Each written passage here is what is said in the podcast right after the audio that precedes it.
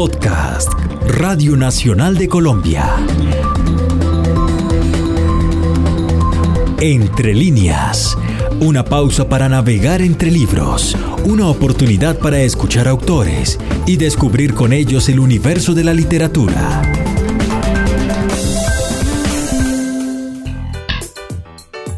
Entre líneas vamos a conversar con Miguel Mendoza, uno de los escritores contemporáneos más versátiles y, hay que decirlo, también de los más divertidos. Baste para la muestra un pequeño botón.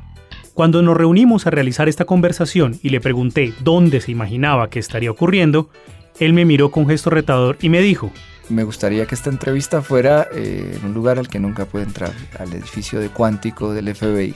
Entonces, Miguel, usaremos la magia de la radio, el poder de los sonidos para cumplir tu deseo. Solo espero que, después de habernos metido a cuántico, nos dejen salir.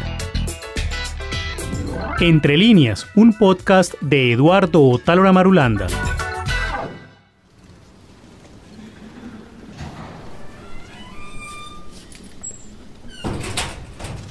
Hablamos con un autor bogotano, se llama Miguel Mendoza. Bienvenido Miguel a estos micrófonos. Gracias por el espacio. Qué bueno que, hayas que estés acá, que hayas aceptado la invitación. Miguel tiene un largo recorrido en la literatura, sí, varias veces premiado, entonces como que es un complique saber de qué vamos a hablar primero. Pero sin lugar a dudas sería mejor hablar de, de lo más reciente, de Edgar Allan Poe, ese personaje en tu vida. Entonces, antes de hablar del libro, hablemos del personaje Edgar Allan Poe en la vida de Miguel Mendoza.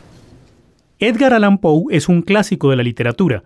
Nació en Baltimore, Estados Unidos, el 19 de enero de 1809 y murió en 1849. 40 años bastaron para que hiciera una obra magistral que le mereció títulos tan grandilocuentes como El maestro del relato corto, o El renovador de la novela gótica, o El inventor del relato detectivesco, o uno de los padres del emergente, en su tiempo, género de la ciencia ficción.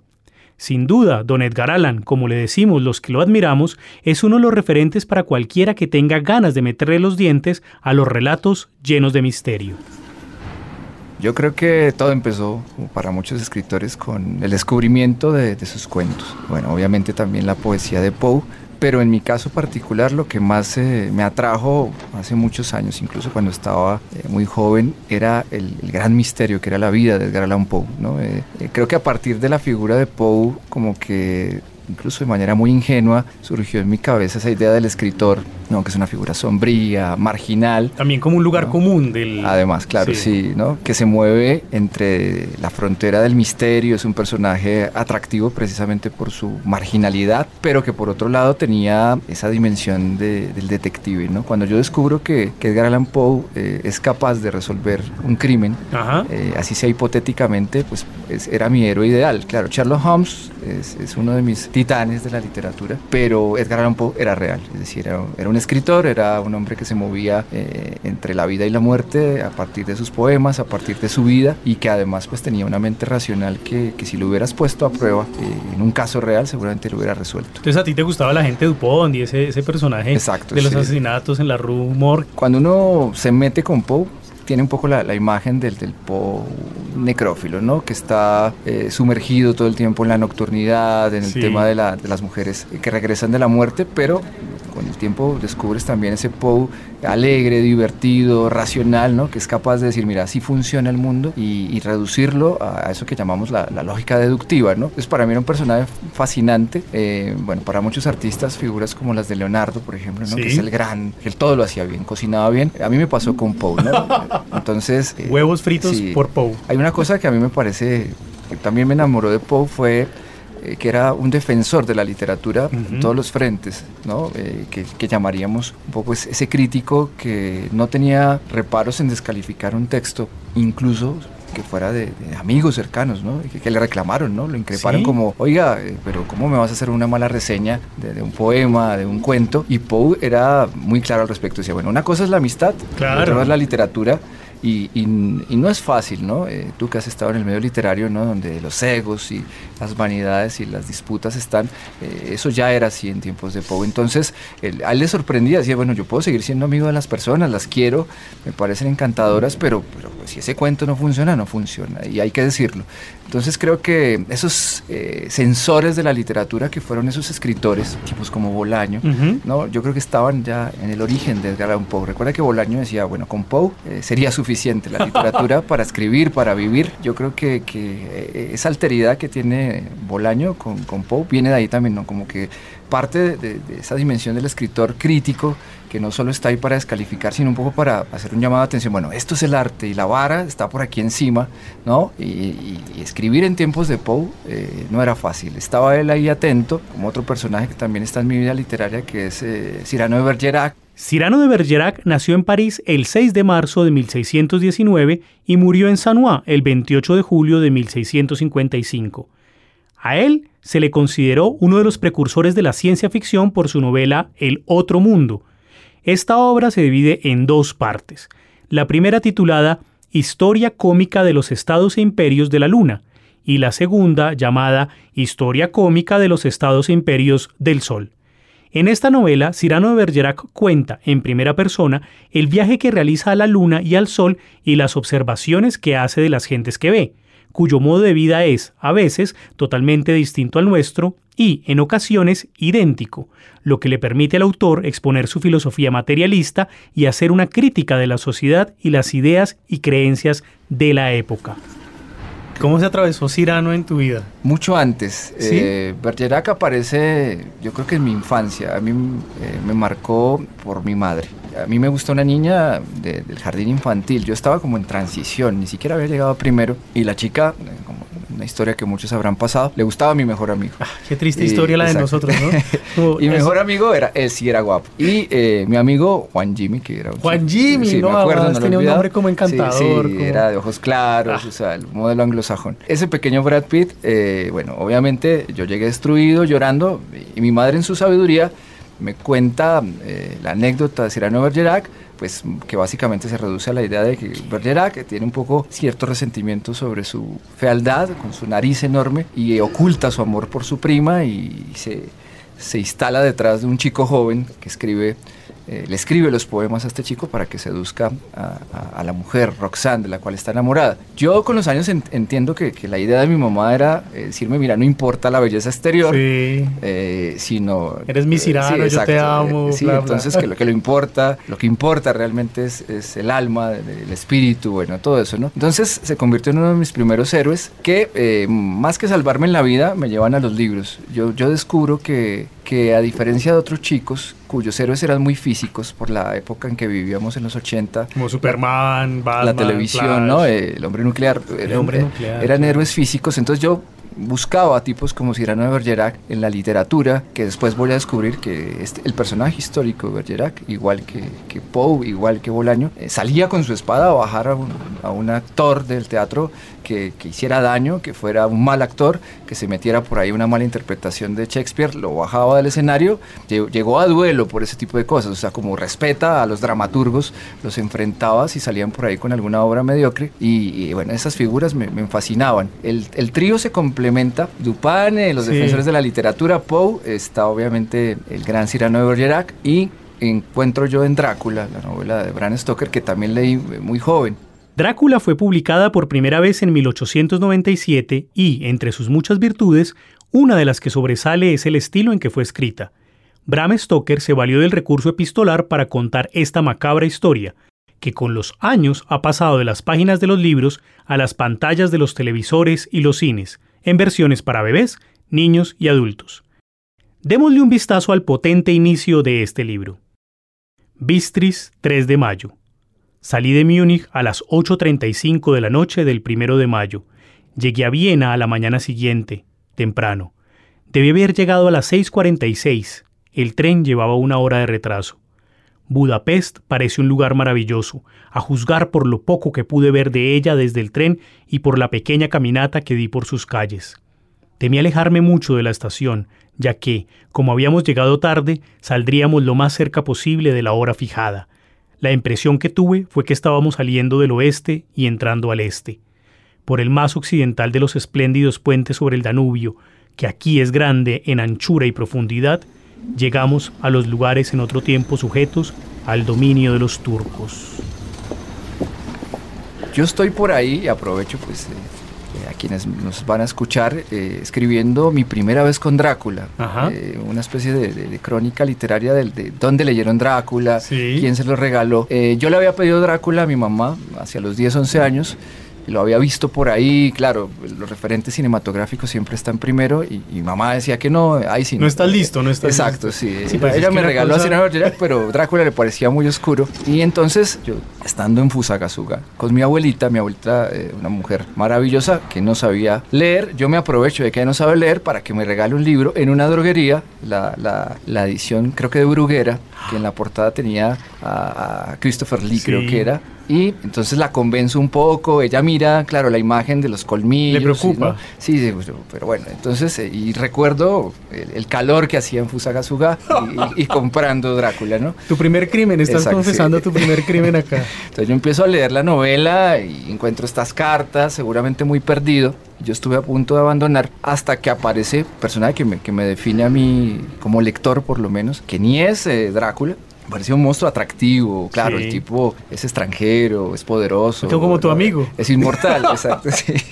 Pero, pero, pero no me conectaba con él. Eh, Jonathan Harker, bueno, me pareció un personaje un poco flojo, romántico, ¿no? Como muy enamorado, como el bobo de la película. Tenía un poco el ideal, las chicas en la novela son increíbles, Tremendas, ¿no? Eh, bueno, Mina, que, que, se nos presenta como la heroína, pero a mí me parece que, su amiga es el gran modelo del revolucionario. La que primero se muere, la que primero es mordida. Sí, es indudable que, que Stoker era bastante conservador en su visión victoriana, ¿no? Sí. Eh, la, amiga de Mina, que se presume, intuye el lector, que, evidentemente ha tenido relaciones con todos estos tipos que están detrás de ella, es castigada, ¿no? En cambio, Virgelmina, Mina, que es virginal, ella es premiada un poco, ¿no? Pero bueno, eh, hay, hay mucho victorianismo allí. Pero entonces aparece Van Helsing, que es para mí, el primer héroe de la literatura que usa libros para combatir la maldad suprema. Sí, señor. El tipo por ahí te, usa una espada, tampoco es, un señor viejito como lo representas muchas veces en, en el cine,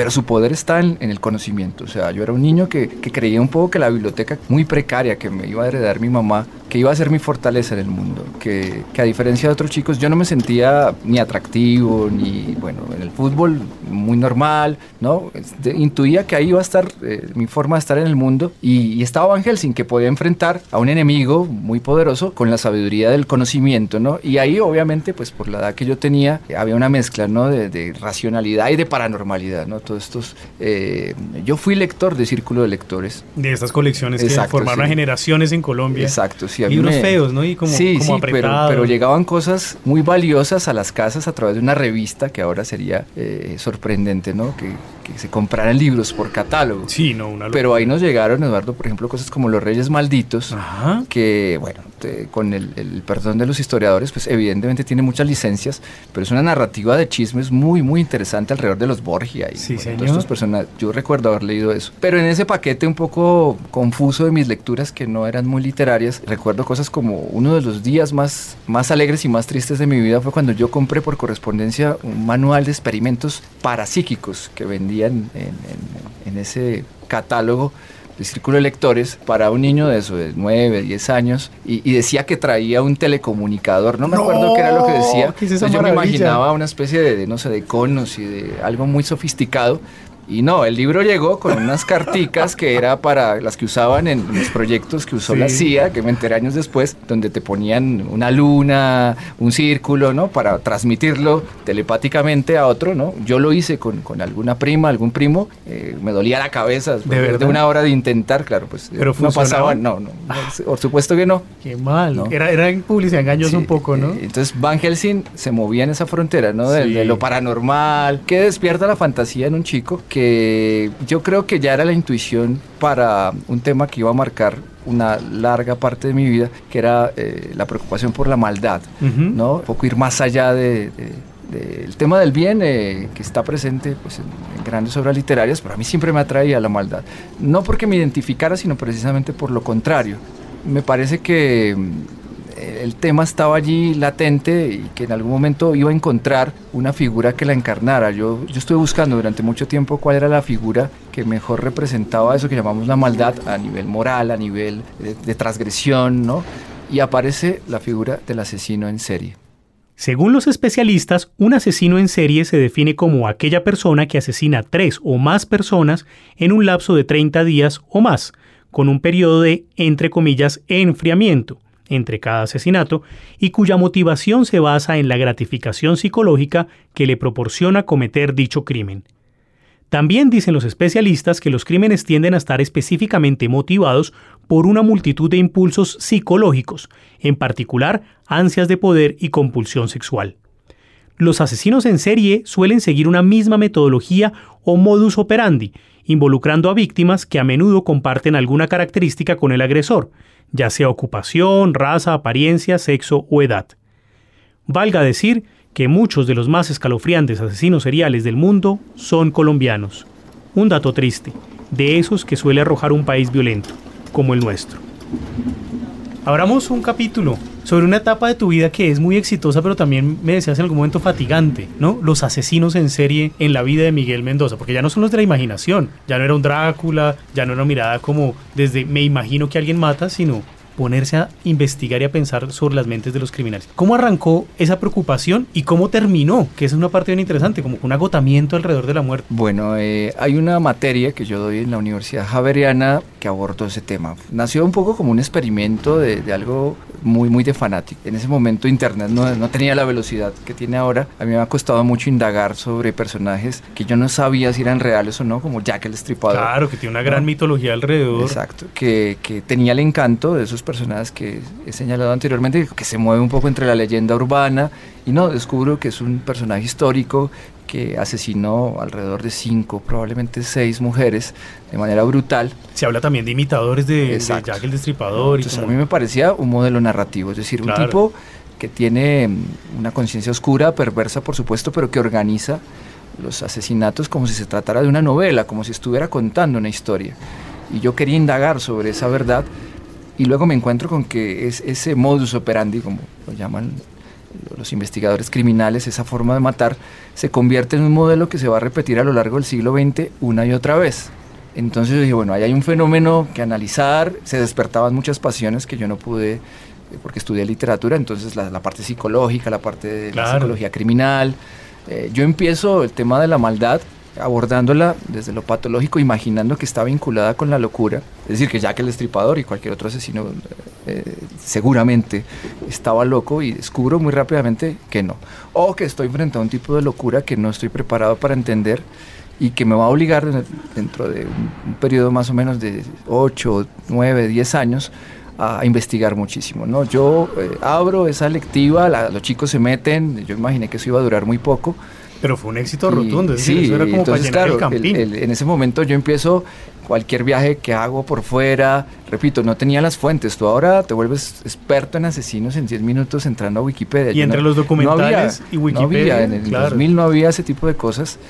Y entonces eh, libros, eh, si alguien viajaba a Estados Unidos yo le pedía, ¿no? Eh, ahí nació un personaje que ahorita está muy de moda porque Netflix ha publicado las entrevistas de Ted Bundy, ¿no? Sí. Yo llegué a una obsesión con ese personaje que me parecía el moderno Jekyll y Hyde todo tipo de Ted Bundy, o sea, de libros sobre Ted Bundy. Yo llegué a tener el libro de Yo era el vecino de Ted Bundy. Yo vivía en la, allá cosas ridículas. Yo le vendía ¿no? helados a Ted Bundy. Exacto, de un tipo que era encantador, que estudió psicología, abogado, ¿no? La dualidad. Eh, yo creo que siempre era, era las mismas preguntas que me hacía con la literatura, que ahora las quería, como dices tú, encontrar en, en el crimen real. Y obviamente descubro que, que, no, que no hay un límite para estos eh, depredadores humanos, ¿no? que la invasión total, que va desde matar, violar de todas las formas imaginables hasta el canibalismo. El diccionario de la Real Academia de la Lengua Española define el canibalismo, en una de sus acepciones, como antropofagia atribuida a los caníbales, y la antropofagia la define como, abro comillas, el hecho o práctica de comer el ser humano carne de su propia especie. El término caníbal proviene de la deformación de la palabra caribe en caniba o cariba del idioma taíno. Para los caribes significaba osado, audaz. Para los arawaks, sus víctimas, enemigo, y para los europeos, nuestros visitantes, comedores de carne humana. Cuentan las crónicas de la conquista que los caribes atacaban a los arawak para conseguir botines y de paso capturaban a los niños, a los cuales castraban y criaban para comérselos.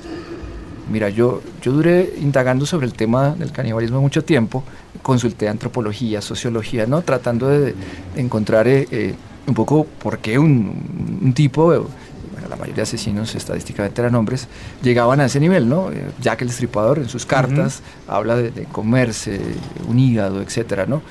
Obviamente yo dije, bueno, ¿qué, tiene esto? ¿Qué sentido? ¿no? Eh, ¿Cómo puede producir placer? Algo evidentemente grotesco, vinculado con un tabú esencial. Y poco a poco encontré algunas respuestas y fue un texto de Julio Ramón Ribeiro que, le pongo por ahí a leer a algunos estudiantes, que no está en las antologías de cuento porque no clasifica, es un texto raro del gran Ribeiro que se llama Al pie de la letra, ¿no? Eh, después de, lo que te digo, no sé, 10, 15, 20 libros documentales sobre el canibalismo, encuentro la respuesta en la literatura.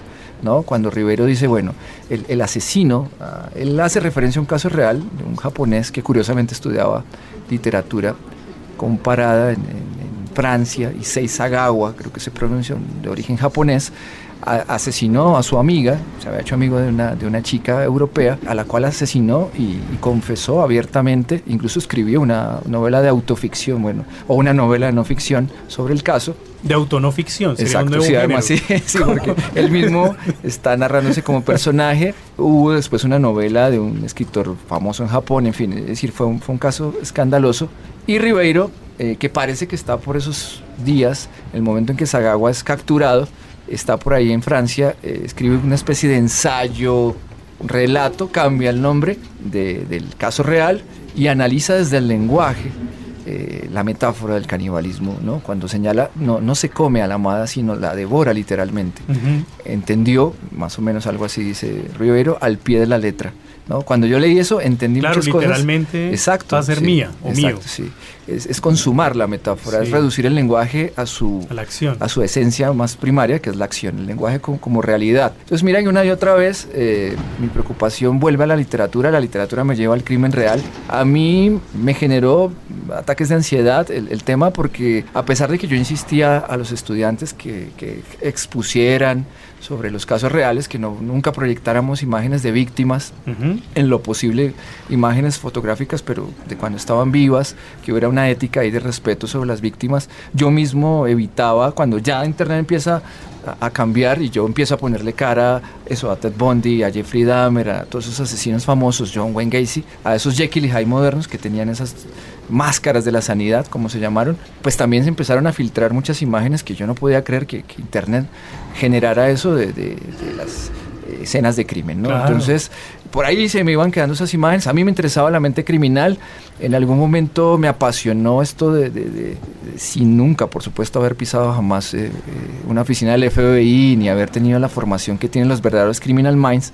Pero había algo ahí otra vez de, ese chico que quiere descifrar los misterios de la condición humana. Un poco volvemos a don Edgar Allan Poe. Exacto. Entonces, el moderno detective, el gran misterio detective era el asesino en serie, ¿no? Con esta estructura literaria, con esta forma de narrar y que además, bueno, no estaban locos. O lo estaban de una manera que había que entender Ahora todo el mundo sabe que es un psicópata. En el 2005 no era tan claro. Ahora todo el mundo, eh, más o menos, bueno, cuando digo todo el mundo es porque ha pasado muchas cosas, incluso en nuestro país, donde la gente puede entender esa dualidad entre una persona que es un encanto, es buen padre, buen hijo, etcétera, y, cuando se abre eh, el sótano en su casa descubrimos que tiene, no sé, 20 cadáveres allí ocultos. Es decir, ya, ya hay, mucha información al respecto. Yo eh, un poco batallaba en la clase eh, darle un sentido más allá, Eduardo, de entender, bueno, ¿qué le pasa a estos tipos?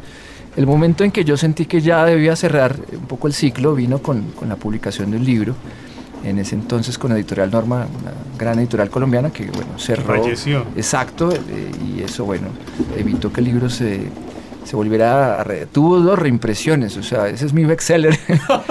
eh, es un libro que llegó a México. Yo tengo muchos amigos digitales, ya Facebook estaba por ahí eh, hacia el año más o menos 2010, eh, 2009, que se publica Asesinos en serie, perfiles de la mente criminal. no pasa un mes en que a mí me escriba alguien preguntando dónde está el libro, eh, incluso de prensa, a que haga perfiles, porque el libro me llevó a hablar de esas cosas en la realidad. Eh, yo entré un poco en el juego eh, de, ponerme a, hablar de casos reales, incluso en Colombia, y yo me daba cuenta que, me hacía mucho daño. Yo conocí a un gran perfilador, que él sí es nuestro criminal mind, Belisario Balbuena. Belisario Balbuena es psicólogo forense, egresado de la Universidad Santo Tomás de Colombia, especialista en investigación criminal y diplomado en perfilación criminal de la Universidad Autónoma de Barcelona.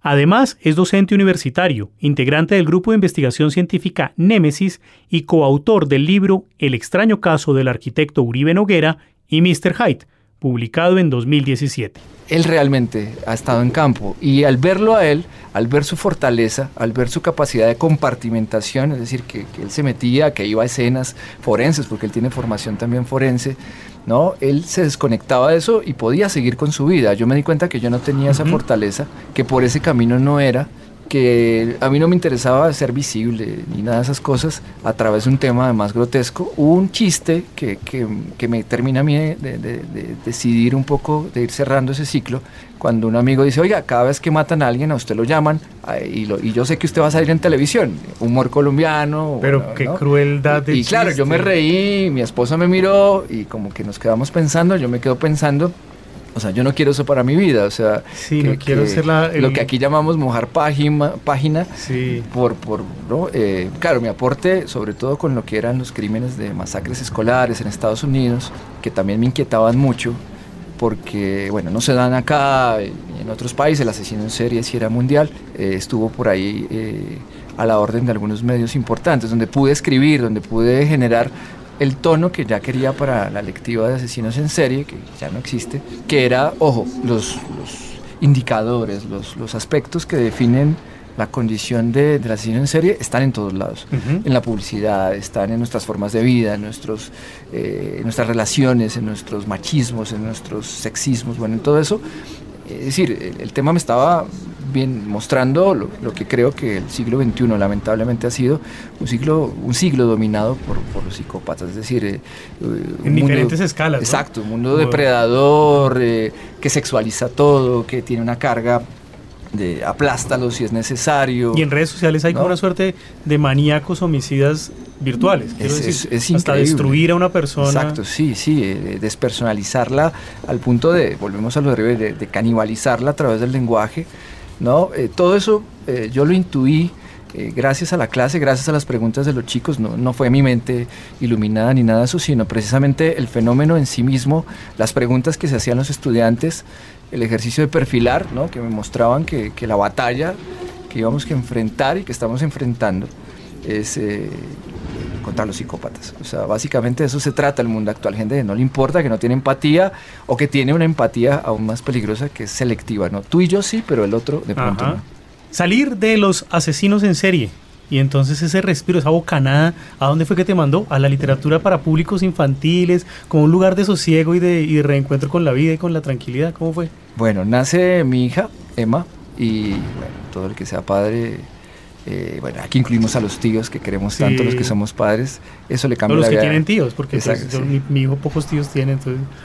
Ahí, ahí eh, hay un cambio, ¿no? Eh, y esto ya lo he dicho pues en otros escenarios, está el tema de, darle a leer libros a tu hija, que vea la biblioteca y con horror pues descubro ese, esa galería del mal que tenía Claro, esa gaveta de asesino 1, 2, 3. Exacto, sí. Eh, mi libro ahí que tenía, tiene una portada, los que sobrevivan con ese libro por ahí, que, que es como una sangre allí, una mancha muy fuerte, y yo escondiendo eso, ¿no? Y yo dije, bueno, pues... Eh, eh, yo siempre había tenido total respeto y distancia con los escritores de literatura infantil. considero que es un público muy difícil que no es fácil. Eh, bueno, aquí me adelanto un poco en la historia. La primera vez que a mí me sentaron frente a unos niños cuando lancé mi primer libro infantil, entré en pánico, no sabía qué decir, dije cosas absurdas. Gracias Menos mal los niños también tienen como mentes absurdas que les permiten disfrutar la vida. Sí, ellos me miraban como tranquilo, ¿no? O sea, fue, fue horroroso. Eh, me di cuenta lo difícil que era para escribir para ellos, que era un público sí o no que, que, no había términos medios, que no nos mm. podías echar el rollo, ¿no? Un poco lo que hacemos en este mundo de hablar de los libros, quienes vivimos de eso, que les gustaba o no les gustaba y, punto, ¿no? Entonces, cuando me imagino la posibilidad de leerle algo a mi hija que me gusta eh, eh, recuperar eh, eso que es tan bonito de leer en voz alta a los chicos antes de que ellos mismos puedan leer. No, tenía un libro, no dije, bueno, ¿qué tal si escribo algo que le pueda leer yo sin ninguna pretensión? Y, empecé por lo más primario, que es un libro de rimas que se llama Vladimir el Niño Vampiro. Sí, lindo, además vuelve el tema del vampirismo, Entonces, pero como rearmado. Exacto. Vladimir, el niño vampiro, cuenta la historia de Vladimir, un pequeño que, de tanto leer historias y ver películas de terror, se convenció de ser un vampiro volador. Pero, aunque mucho lo intente, él no logra ser un vampiro de verdad. Es solo un niño ingenioso y lleno de imaginación, que al final, gracias a la ayuda de Emma y sus demás amigos, se da cuenta de que lo más importante es disfrutar de ser niño. Esta es una historia donde la ternura, la imaginación y la diversión son las protagonistas pues yo tenía referentes como Tim Burton, que, un poco ya retoma todo el, goticismo, que muestra la belleza del monstruo, que con ese personaje memorable de una animación que ojalá la vean, que se llama Vincent, Vincent del chico que suena con ser Vincent Price, que es el gran actor clásico. Pero también hay un aire a Edgar Allan Poe, ¿no? Sí, es, es eh, un chico que ama a Poe, que ama eh, la nocturnidad, ¿no? Y que se mueve en esa frontera. Yo quería hacer mi, mi propio Seguramente a un nivel muy primario, un alter ego también mío, un chico que leyó Drácula, que, se sienta atraído por esas figuras de la maldad. Y es lindo porque se vuelve un superhéroe, ¿no? Sí, es un poco una especie de, chico que, se margina un poco a, partir de su forma de ser, pero que también eh, descubre la amistad un poco en el proceso de ser diferente, que era un tema que, que creo que sigue siendo una agenda central de la literatura infantil, es esa pluralidad como, como la belleza de la condición humana, la diversidad estética, de pensamiento, ¿no? que lamentablemente se está convirtiendo en un tinglado de, odios y de, exclusiones, ¿no? y que en algún momento creo yo que, que nos estaba llamando a un mundo yo sé que la palabra es, es, compleja, que es de tolerancia, que, bueno, no debería ser, que, decir que yo me tenga que pensar como tolerante porque tú eres diferente, porque no es natural, porque además eso es de los adultos. Tú que eres padre y ya has ido a las fiestas de los chicos, eh, ellos no miran que, si el chico al lado es de otro país, de otra religión, no les importa, ¿no? Eh, incluso ante, ante los papás también no, no son sensores los niños, pero hay un momento en que algo hacemos mal los adultos y les enseñamos a mirar al otro con diferencia, como a él no lo mires igual, algo hacemos mal los adultos. Entonces, eh, por ahí yo dije, bueno, eh, eso me interesa la literatura, eh, me parece que es lo que están tocando algunas narrativas, puedo escribir para mi hija, me gustaría ir un paso más adelante y empezar a escribir libros que cuando ella llegue, no sé, a los cuatro años, mira, tengo un libro y luego a los seis. Un botiquín de primeros auxilios en lecturas. Me meto en algo que, que es difícil porque ya no soy tan joven y que seguramente está generalizado en quienes escribimos narrativa juvenil. Tengo una novela juvenil, Los diarios de las chicas incompletas, eh, y me meto a darle voces a adolescentes. ¿no? Eh, aparece el problema de la escritura, tú que lo has trabajado como escritor y como obviamente un gran tallerista que eres, de encontrar una voz, una alteridad. Eh, y unos lejitos ya, cada vez más lejos. Y no caer un poco en el cliché del, del viejito que quiere hablar como joven, que es es horroroso. más patético, suena como triste. Que, es imposible no ser anacrónico en esta época donde a los 12 años, claro. Eh, que estás dominando el mundo, a los 14 ya eres un viejo para el chico de 12. Entonces, eh, eso fue una batalla de muchos frentes, ¿no? Esa novela eh, también cambió mi vida en muchos sentidos, como ser humano, no solo como escritor, porque partió de un caso real de una, una, estudiante que, por un cáncer le, le cortan una pierna. El diario de las chicas incompletas cuenta la historia de Mariana, una adolescente como cualquier otra que sueña con jugar fútbol, salvo porque acaban de diagnosticarle un cáncer que compromete su pierna. En sus terapias de recuperación, un psicólogo le entrega un extraño diario azul muy particular, pues cuando ella escribe en él, como por arte de magia, una chica como ella le responde. A partir de ese punto, Mariana entabla conversaciones que le desnudan el alma y le enseñan cuántos corazones pueden tocarse con las palabras.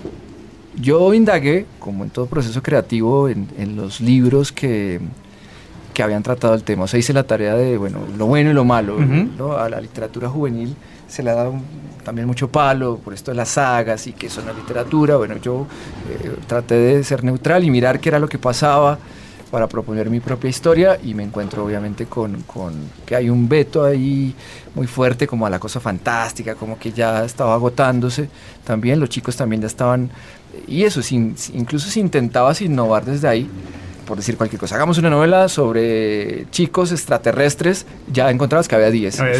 Los norteamericanos van volando. Con sobre eso. Eh, una novela sobre ángeles y ya, o sea, no, no, no había forma de innovar. Ya lo hicieron todo en un lapso en que la, en los ecos de, Harry Potter, que fue tan importante, pero ¿a qué hora se escribieron tantas novelas juveniles que, que agotaron todos los temas? No había. Entonces dije, bueno, voy a buscar mi propia historia y, te juro que no la encontraba. Hice borradores de, todo tipo y me descubrí eso que ya se había hecho, que yo estaba parodiando por fortuna al trabajar con jóvenes como profesor, pues uno está atento como a los intereses y, uno les preguntaba, decía, no, eso ya lo hicieron mil veces, eso es tonto, no vaya a ser la típica de, y preciso, yo miraba mi borrador y era lo típico. Pero qué duro esto de ser corregido por una generación. Además, sí. recordándolo todos los días como no has leído todo. Exacto, exacto, exacto. Ellos, eh, bueno, a veces eh, los les decimos millennial y estas cosas, pero, pero tienen un, conocimiento también de su propio mundo y un montón de narrativas. Entonces eh, me pasó un poco la miopía típica del escritor que tiene una historia en su casa, que la está viviendo en su salón de clase, en este caso de una chica que tiene una historia por contar o que sería apasionante contar. Yo hablaba con ella, eh, me contaba un poco el proceso, iba a mis clases, yo leía y, hubo un momento de despertar en que dije, aquí puede haber una historia. Esa fue la primera fase de, esa novela que luego evolucionó en, en eso, por lo cual eh, realmente vivimos eh, los que creemos un poco en escribir, ¿no? Que no es, bueno, los libros hay que celebrarlos, si hay premios literarios, pues alegría total, si traen recompensa económica en esta profesión que es tan dura, pues también está bien. Eh, pero, pero en secreto, la droga está en ese momento en que, que, yo sé que es un cliché, un lugar común, pero que es real, que la ficción cobra su propia vida, que son personajes que, que, toman otro camino. Entonces yo empiezo a escribir una novela de sesgo biográfico de una chica que, que está saliendo de, un tratamiento brutal, que ha perdido una pierna, que obviamente de entrada ya es una imagen, es una historia poderosa que nos lleva a eso. Bueno, yo me quejo de que se me partió una uña y esta chica está ahí, más viva que nunca, ¿no? dispuesta a golpear el mundo entero, a no rendirse con todo el dolor que pasó. Evidentemente eso era, era muy, muy interesante.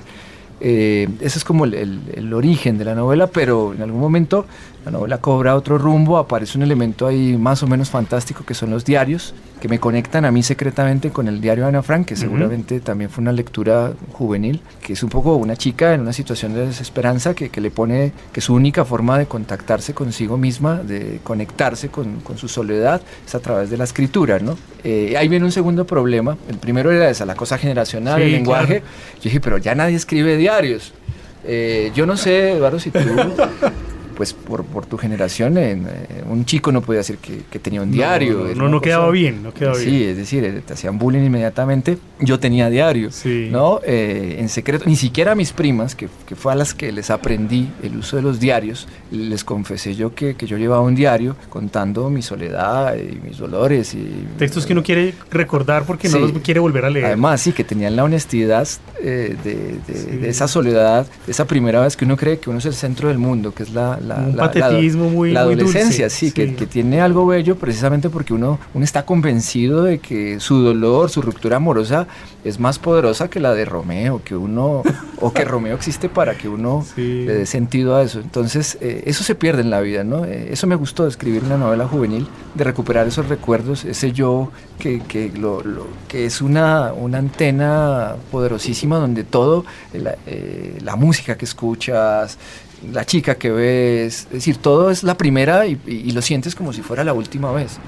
Cuando nos vamos haciendo un poco mayores, eso se pierde, ya uno, eh, como que todo es un eco de la repetición, somos desencantados, neuróticos, eh, en lo bello solo vemos la anticipación de una tragedia, en cambio, eh, el visitar literariamente ese mundo donde el primer beso, es una cosa tan poderosa, la primera vez de todo, de, sufrir, de, sentir que de pronto eh, en mi novela hay una, hay una escena de, suicidio. Eh, todo eso eh, fue para mí una reconexión con, ese chico, ahora adolescente, ya no el niño, que, que sentía mucho el, mundo, que siempre se refugió en los libros y que creía en los diarios como una posibilidad. La escritura como, como algo que, por lo cual no te van a pagar, por lo cual el mundo no va a ser mejor, pero, pero que había una conexión, que si yo escribía una línea en ese diario, iba a esperar un día más a que llegara la verdadera vida. Lo que no sabía era que la vida era ahí, pero bueno.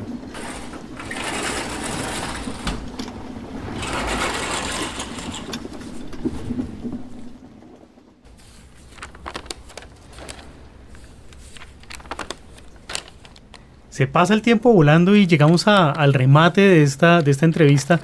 Pues la cantidad de horas de las que podríamos hablar es mucha, pero quería dejar esta sensación de un autor que viajó por diferentes lugares de la sombra hasta ver las sombras en la historia de los niños, la literatura juvenil. Muchas gracias, Miguel. Muchas gracias. Gracias. Pues invitados a leer El asesinato de Edgar Allan y otros misterios literarios, donde ahí está toda mi vida literaria, mis pasiones. Ahí van a encontrar unos personajes eh, muy queridos, espero para ustedes también, instalados en universos que espero los sorprendan. Gracias.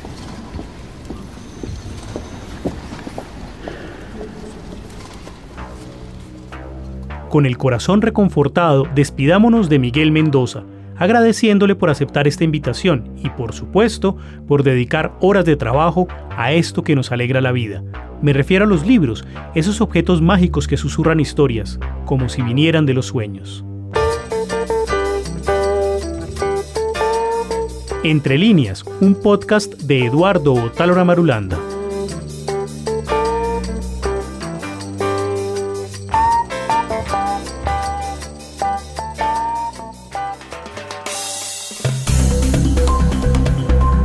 Acabas de escuchar Entre líneas, un podcast de Radio Nacional de Colombia.